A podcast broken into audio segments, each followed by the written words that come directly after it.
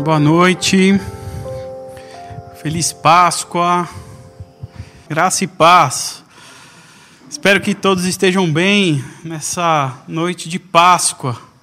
Já queria pedir aí para que você abrisse a sua Bíblia em Lucas, capítulo 24, enquanto eu tomo uma água. Lucas 24, eu vou ler a partir do verso 13. Os discípulos no caminho de Emaús. Lucas 24, a partir do versículo 13. Confesso que esse é um texto que eu gosto muito, é um texto que sempre fala no meu coração, é um texto que hoje me encheu de alegria estudá-lo. Então vamos à leitura. NVI. Naquele mesmo dia, vou ler aqui que é melhor. Naquele mesmo dia, Dois deles estavam indo para um povoado chamado Emaús, a 11 quilômetros de Jerusalém. No caminho, conversavam a respeito de tudo o que havia acontecido. Enquanto conversavam e discutiam, o próprio Jesus se aproximou e começou a caminhar com eles. Mas os olhos deles foram impedidos de reconhecê-lo. Ele lhes perguntou: Sobre o que vocês estão discutindo enquanto caminham? Eles pararam, com os rostos entristecidos. Um deles, chamado Cleopas, Cleopas, perguntou-lhe: Você é o único visitante em Jerusalém que não sabe das coisas que ali aconteceram nesses dias? Que coisas? perguntou ele. O que aconteceu com Jesus de Nazaré? responderam eles. Ele era um profeta, poderoso em palavras e em obras, diante de Deus e de todo o povo. Os chefes dos sacerdotes e as nossas autoridades o entregaram para ser condenado à morte e o crucificaram. E nós esperávamos que ele iria trazer a redenção a Israel. E hoje é o terceiro dia desde que tudo isso aconteceu. Algumas das mulheres entre nós nos deram um susto hoje. Foram de manhã bem cedo ao sepulcro e não acharam o corpo dele. Voltaram e nos contaram ter tido uma visão de anjos que disseram que ele estava vivo. Alguns dos, alguns dos nossos companheiros foram ao sepulcro, contaram tudo exatamente como as mulheres tinham dito, mas não viram. E ele lhe disse: como vocês custam a entender e como demoram a crer em tudo que os profetas falaram. Não devia o Cristo sofrer essas coisas para entrar na glória?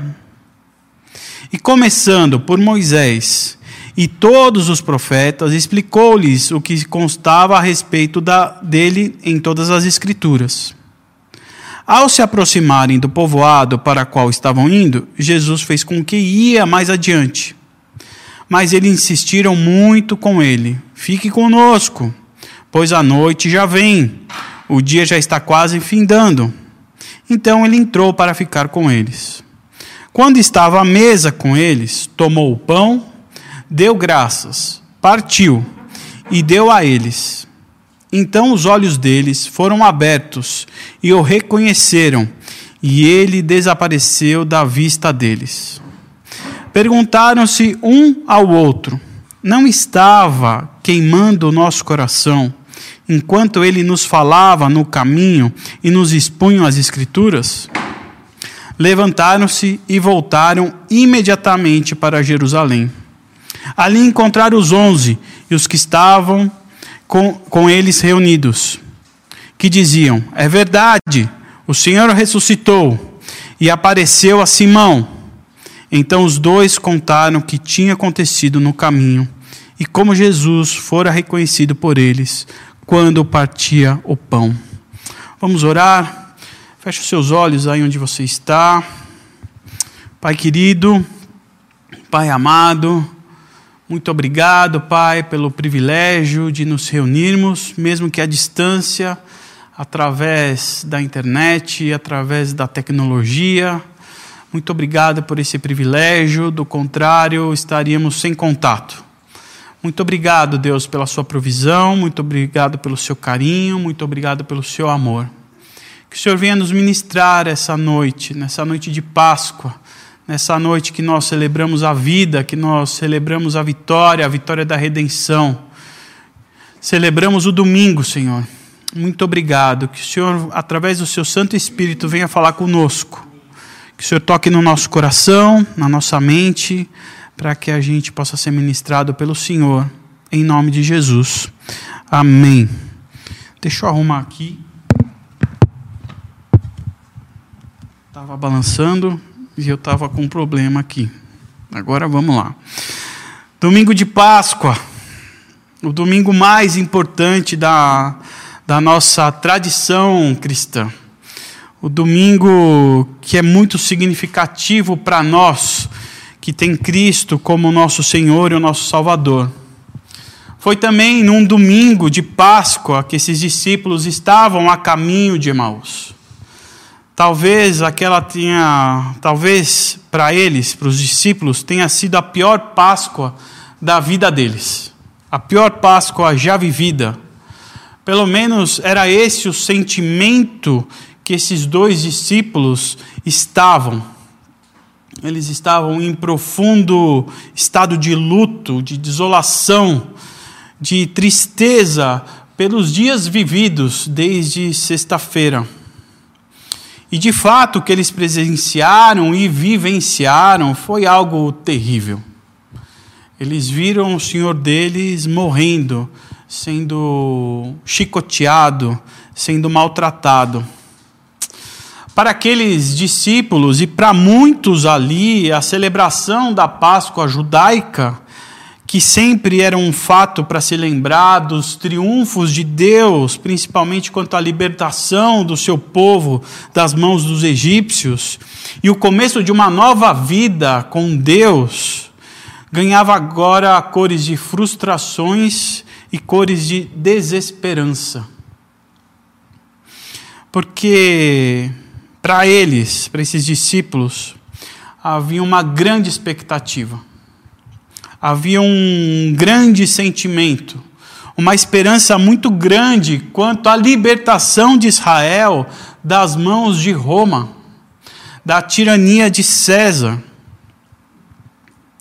Vale lembrar que Israel, nessa época, era fortemente oprimida por Roma, pelo Império Romano, que dominava não só é, Israel, mas dominava, tinha um império. E esses discípulos viram essa esperança ruir em três dias. Toda a expectativa ali depositada em Jesus para a libertação dessa opressão foi completamente frustrada. Acabou. Essa frustração, essa desesperança, essa derrota era o que os discípulos no caminho de Emaús estavam sentindo naquele momento, naquele domingo de Páscoa. Afinal de contas, Jesus havia morrido. Afinal de contas, Jesus era a grande esperança dessa libertação. Jesus morreu. E já era o terceiro dia e ele não havia ressuscitado. No versículo 14, diz que enquanto eles voltavam para casa e conversavam no caminho a respeito do que havia acontecido, e eu sempre fico imaginando esse diálogo entre eles, eles deviam estar dizendo: não, não, não, não pode ser verdade. E tudo o que ele disse que ia acontecer, como é que ficou? Sim, ele, ele, ele disse que ia morrer, ele disse que ele morreria, mas ele também disse que ressuscitaria. E cadê ele? Ele também disse que nós teríamos uma nova vida, uma vida liberta. E onde está essa liberdade? Sim, ainda era César que dominava Israel. Roma ainda nos aprisiona, eles deviam estar dizendo devem ter dizido: então acabou, é o fim. Vamos voltar para a nossa velha e antiga vida, vamos voltar para casa. Mas acontece, enquanto eles caminhavam e voltavam para Emaús, que era a sua casa, ou o lugar onde eles iam ficar por um tempo, Jesus aparece. Jesus aparece e começa a caminhar com eles. Eles não percebem que é Jesus. E Jesus se intromete e pergunta sobre o que eles estavam falando. E eles aparecem indignados com aquela pergunta. Fala assim: Você vindo de Jerusalém, será que você é o único que não percebeu o que estava acontecendo lá? Será que você não viu nada? Então eles desabafam, eles abrem o coração para aquele estranho e contam tudo o que havia acontecido. Todo esse, todo esse sentimento de desesperança, de aflição, e começam a contar para Jesus para aquele Jesus, o ressurreto. Ao lado dos discípulos entristecidos, desesperançados, desabafando, abrindo o coração, completamente frustrados, Jesus também foi a caminho de Emaús com aqueles dois. Eram 11 quilômetros que separavam Jerusalém de Emaús. E durante esses 11 quilômetros, ou parte deles, até que Jesus o acompanhasse, eles puderam experimentar e comprovar os efeitos da ressurreição. Eles comprovaram de perto, o mais perto possível, a presença de Jesus ressurreto. E a primeira, a primeira coisa que eles experimentaram da ressurreição foi o poder das Escrituras. Experimentaram o impacto que as Escrituras nos proporcionam.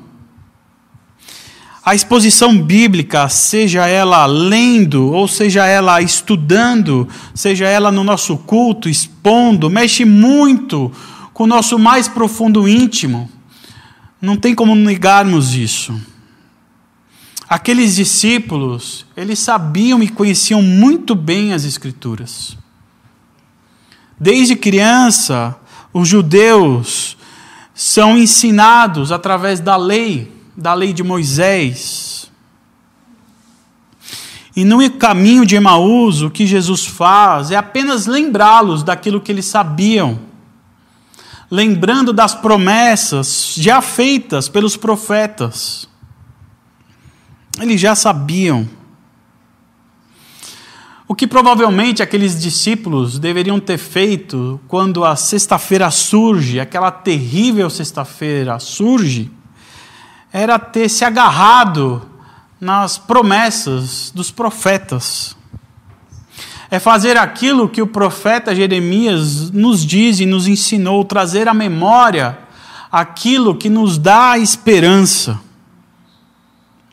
Porque, do contrário, se a gente não se agarra às promessas contidas nas Escrituras, a gente tem que ficar com as palavras do próprio Jesus, que nos ensinou lá no capítulo de João, capítulo 5, no versículo 39, que diz assim: Vocês estudam cuidadosamente as Escrituras, porque pensam que nela vocês têm a vida eterna.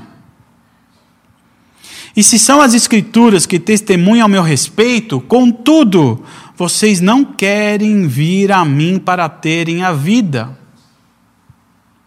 Sabe o que Jesus está querendo dizer aqui para nós? Vocês não querem achar a minha vida quando vocês estão lendo as Escrituras. O que vocês querem achar aqui nas Escrituras é aquilo que lhes convém. Não sou eu que estou dizendo é Jesus. A leitura bíblica, quando por obrigação, ah, eu tenho que ler a Bíblia. A leitura vazia, a leitura despretensiosa, a leitura só pela leitura, ela não passa só de letras, são só letras. Ela não edifica. Você pode até racionalizá-las, mas não traz entendimento. Ou também, muitas vezes acontece, que deixamos que a palavra de Deus não produza os seus efeitos em razões ou em razão das circunstâncias que nós estamos vivendo. Que provavelmente foi o que aconteceu com esses discípulos no caminho de Emaús. Jesus expôs as Escrituras a eles, mas me parece que não produziu efeitos. Ou será que Jesus não sabia pregar?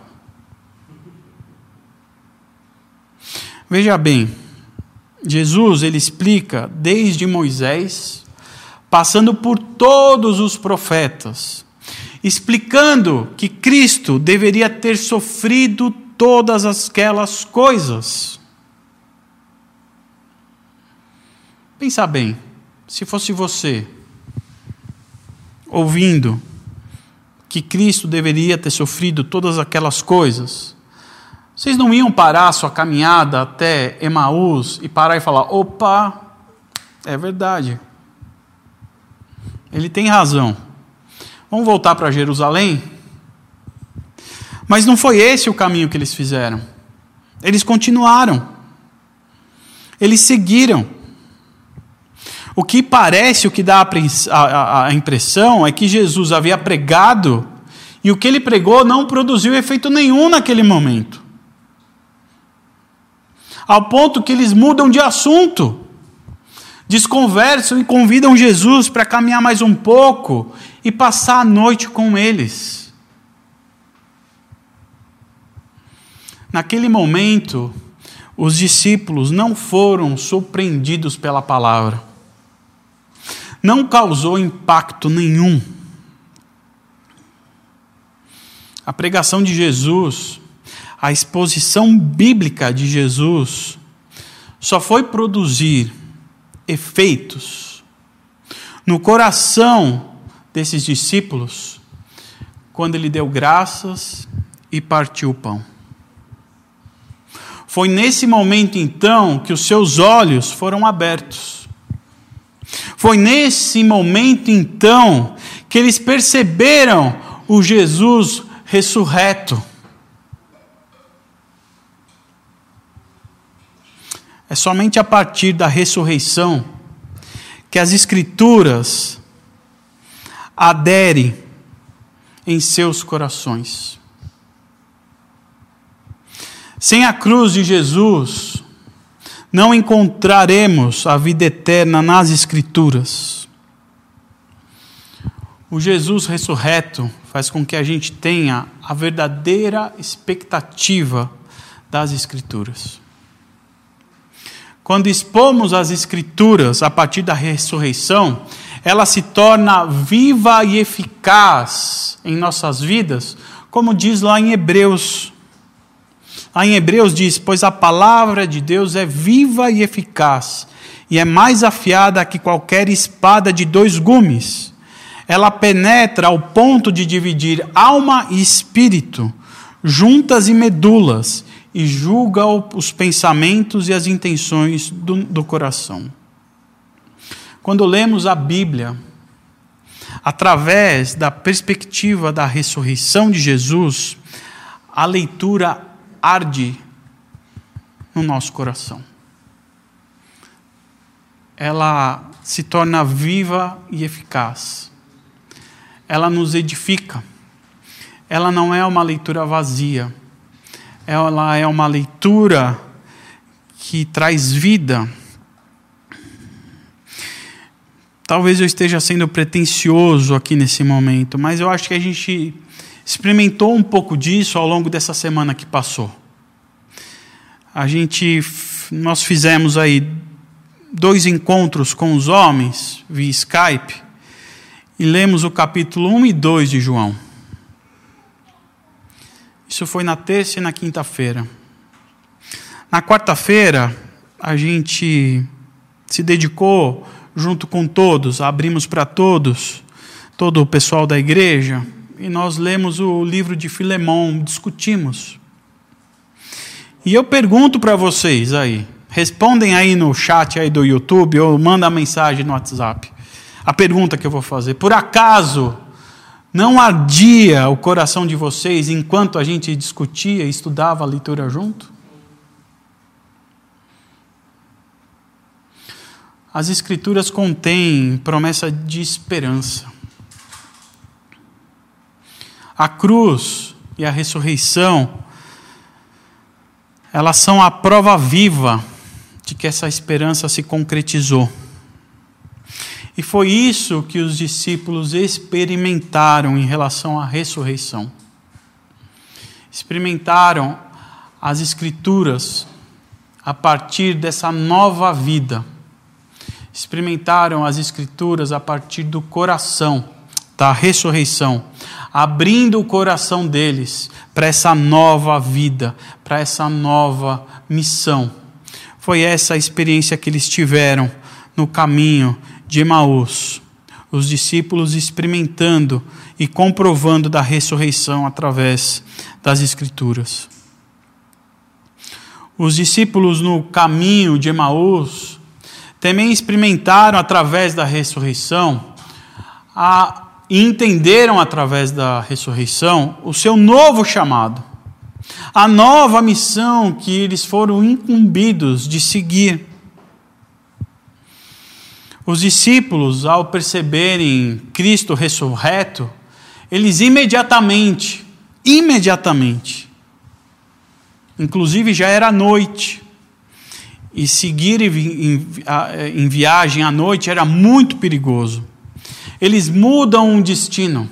Naquele momento que eles percebem Cristo ressurreto, eles sofrem um impacto tão grande tão grande, tão grande, que eles não tiveram outra alternativa a não ser voltar imediatamente para Jerusalém. Mudam a rota. Agora, de Emaús, voltam para Jerusalém.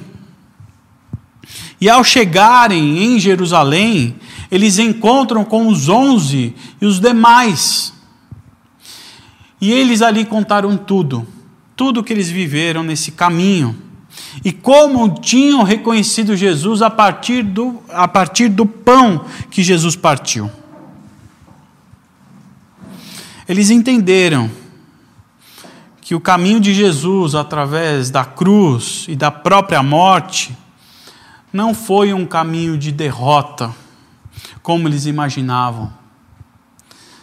Não tinha a ver com o fim da tirania de Roma não tinha a ver com a vitória definitiva de que eles iriam ganhar e tirar César do poder.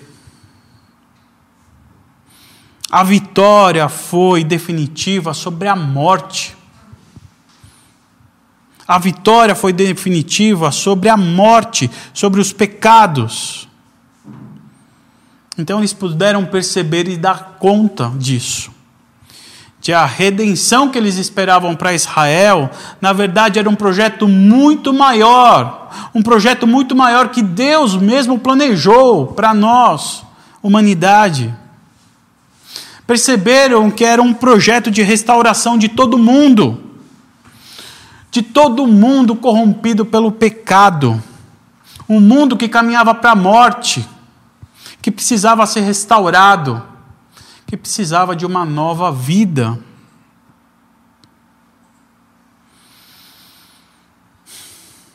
Nele, no Jesus ressurreto, inicia-se o projeto de renovar todas as coisas.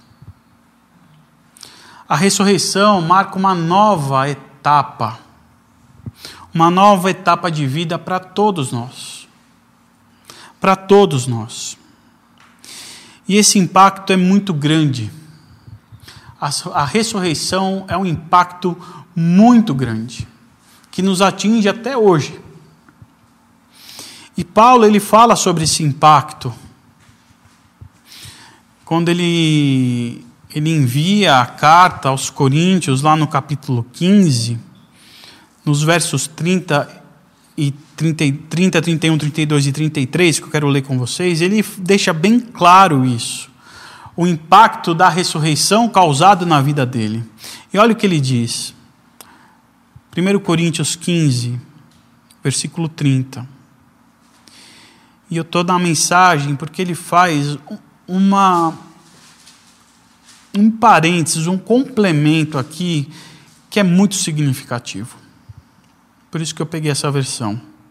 E por que devo eu continuar arriscando a vida de forma tão perigosa? Ele pergunta. encaro a morte praticamente todos os dias.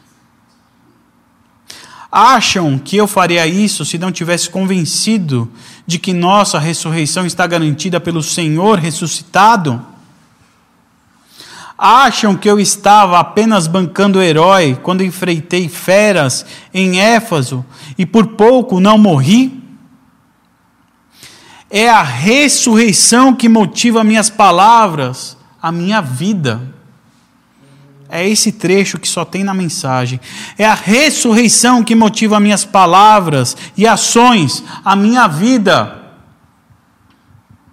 Se não há ressurreição, deveríamos seguir o ditado: comamos e bebamos, que amanhã morreremos. Mas não se engane, não se deixe enganar, não se deixe levar pela conversa de que não há ressurreição. Reitero, é a ressurreição que motiva as minhas palavras e ações, e a minha vida, diz Paulo. É claro que os discípulos lá em Emaús não tinham toda essa revelação, essa percepção que nós e Paulo temos hoje. Para nós, muito mais fácil, com tudo aqui escrito, é muito mais fácil a gente ter essa revelação, essa percepção. Para Paulo, um pouco mais difícil. Para os, para os discípulos que acabaram de viver a ressurreição, era muito mais difícil, claro. Mas eles entenderam sim, aqueles discípulos entenderam que são novas criaturas em Cristo e entenderam o propósito da nova missão instaurada por Jesus.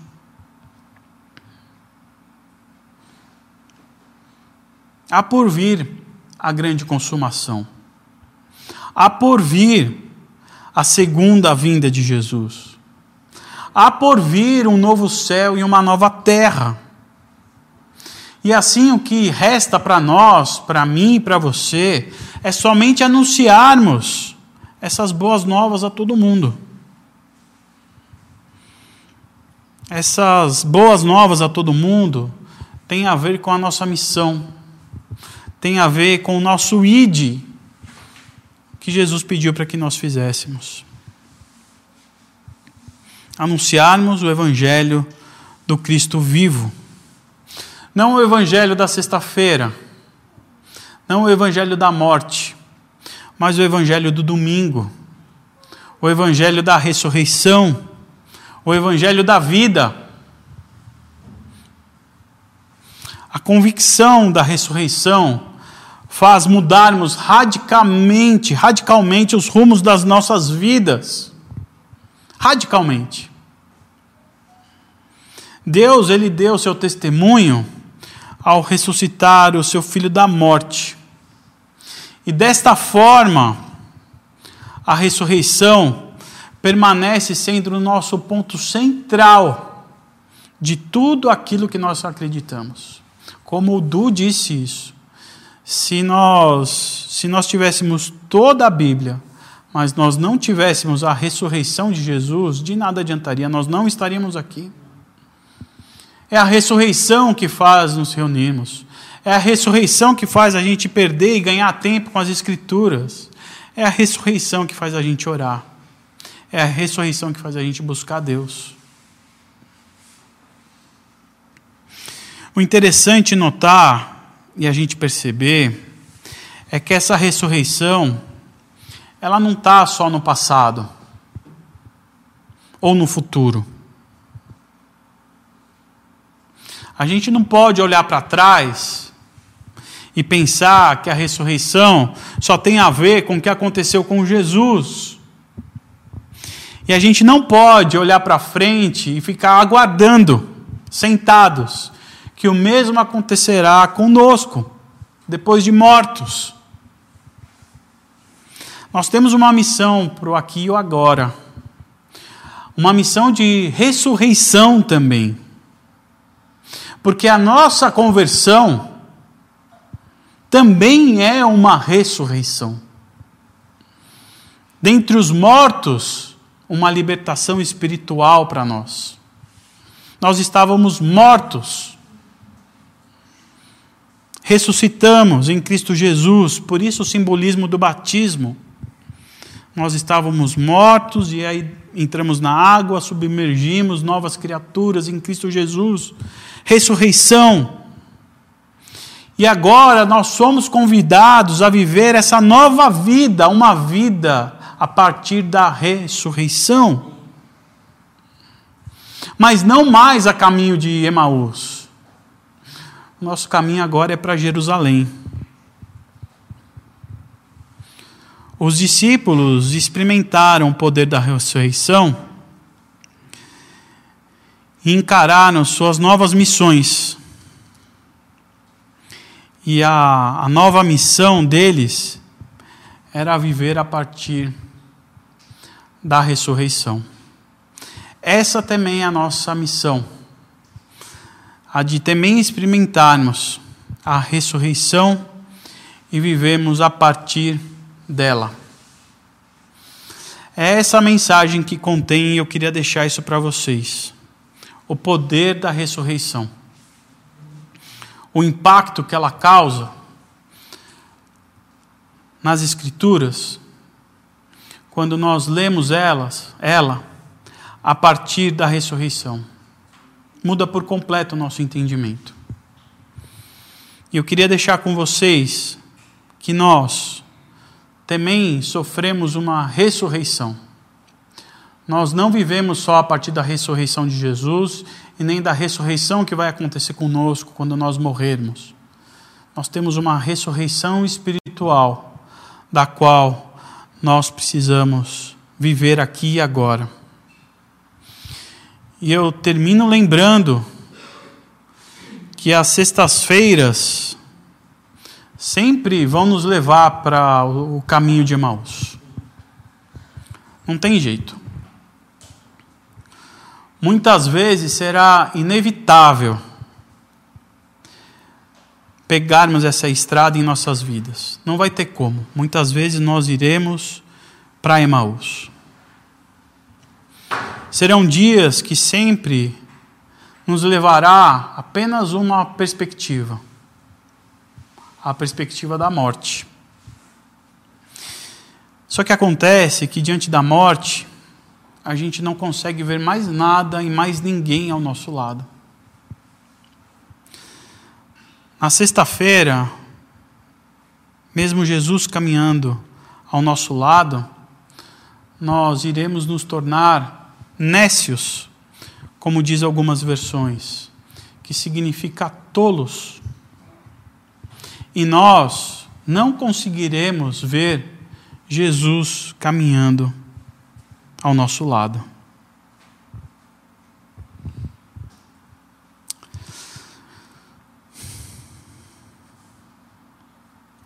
Jesus na cruz, ele se viu sozinho ao carregar sobre si todos os nossos pecados. E ao carregar sobre si todos os nossos pecados, ele não se conteve. E ele gritou: Meu Deus, meu Deus, por que me desamparastes?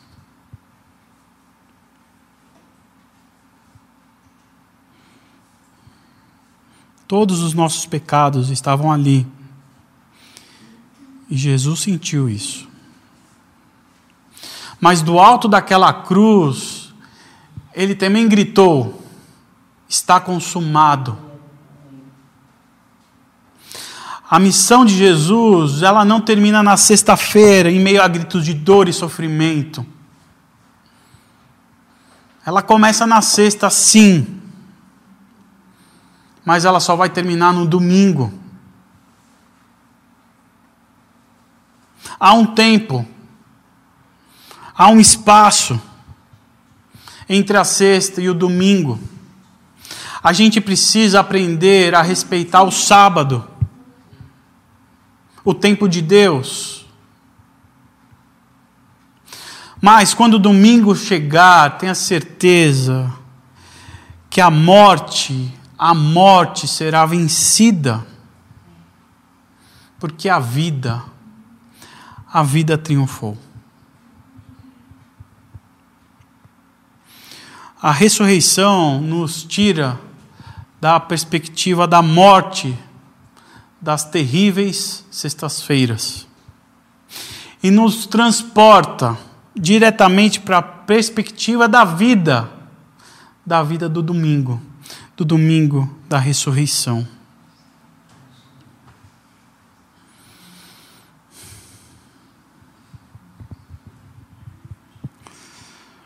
Muitos acreditam que aqueles discípulos a caminho de Emaús, na verdade, não eram dois homens.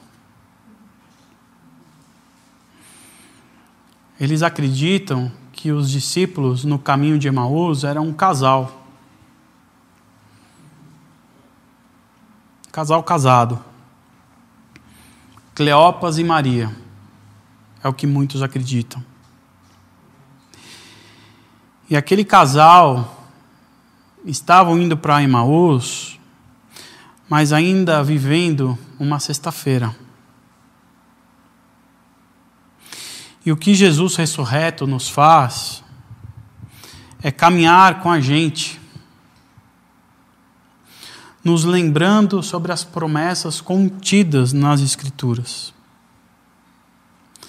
Tentando nos trazer à memória o todo instante, o todo instante ele traz à nossa memória, enquanto nós caminhamos angustiados e entristecidos, aquilo que nos dá esperança. Até que ele, ele, nos oferece uma nova vida a partir do pão, partindo o pão.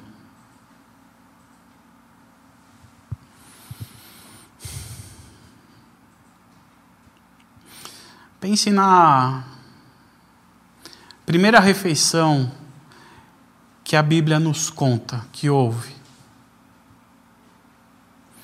Um momento que foi crucial e de extrema importância para toda a humanidade. Vou ler para vocês.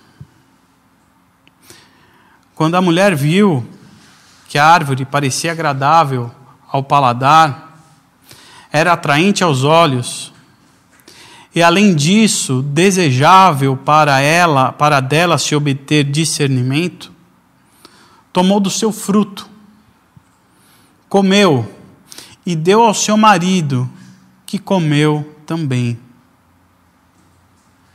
A Bíblia conta que nesse momento as escamas caíram dos seus olhos e eles se viram nus e ficaram envergonhados. É nesse momento também que toda a raça, que toda a humanidade cai. A morte nos foi atribuída em razão da rebelião.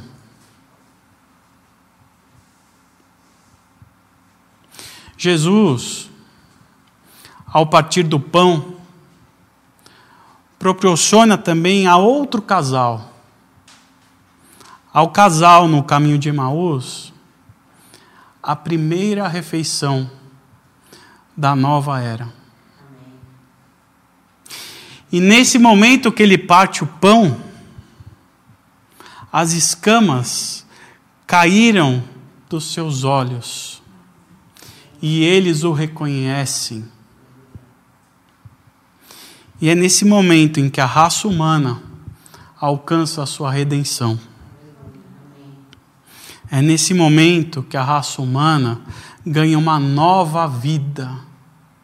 Uma nova vida nos é oferecida uma vida a partir da ressurreição. Hoje, nós celebramos a Páscoa. Nos lembra a todos nós o triunfo de Deus quanto à nossa libertação a libertação da morte, o começo de uma nova vida com Deus que agora ganha novas cores.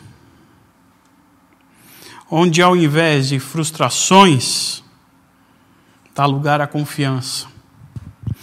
Onde ao invés da desesperança, a alegria da esperança viva. Graças a Deus a ressurreição. Graças a Deus a ressurreição de Jesus. Como diz Paulo, onde está, ó morte, a sua vitória? Onde está, ó morte, o seu aguilhão? Quando o sol se pôr e o cansaço vier, quando a sua alma estiver angustiada e sem esperança, se lembre que você não está sozinho. Se lembre que Jesus estará o tempo todo com você. Se lembre que Jesus é o seu companheiro de jornada, o seu companheiro nessa jornada. Lembre-se que ao partir do pão, à ressurreição. Lembre-se que Ele vive em você. Que Deus nos abençoe. Eu quero que eles cantem uma música e que você faça dela a sua oração. Espírito Santo, como foi lido hoje, a pregação pode ser do melhor pregador do mundo. A própria palavra, que era Jesus, estava sendo rasgado na direção daqueles discípulos. Mas enquanto eles não olharam para a vida com a perspectiva certa, eles não puderam te ver. Até isso, até isso dependemos do Senhor. Espírito Santo de Deus, venha tirar mesmo os nossos olhos da morte para vermos o Senhor e vermos vida aonde a gente achava que não ia mais ter vida. Para vermos, Senhor, o amanhã, quando a gente achava que não ia ter amanhã. Porque o Senhor é a nossa vida e o Senhor está no nosso amanhã. Espírito Santo, precisamos desesperadamente do Senhor. Precisamos desesperadamente que o Senhor venha nos vencer e nos convencer de toda a verdade. Porque foi para isso que o Senhor veio. Quando Jesus disse que iria, mas ia te deixar conosco. E o Senhor ia nos levar toda a verdade. E a verdade é essa: Jesus vive e por isso nós vivemos. Louvado seja o teu nome. Abençoa, Senhor, cada um da igreja da fé cristã Abençoa, Senhor, o mundo todo que, tá passando, que está passando o que nós estamos passando. E só o Senhor pode entrar nessa morte nossa e nos tirar da morte e nos trazer vida. Sem o Senhor vai ser impossível vencermos o que nós estamos passando. Sem o Senhor é impossível. Espírito Santo, que o nosso coração se dirija ao Senhor e não a qualquer outra coisa que não vai dar resultado. Muito obrigada, Jesus. Louvamos o teu nome, bendizemos o teu nome e te agradecemos por tão grande amor. Por tão grande amor que foi prometido antes da fundação do mundo, que haveria um jeito para nós, que havia um jeito para nós. E desde aquela cruz, e desde o domingo da ressurreição, nós estamos caminhando em direção da casa, de casa. Ansiamos por estar em casa muito breve. Em nome de Jesus. Amém.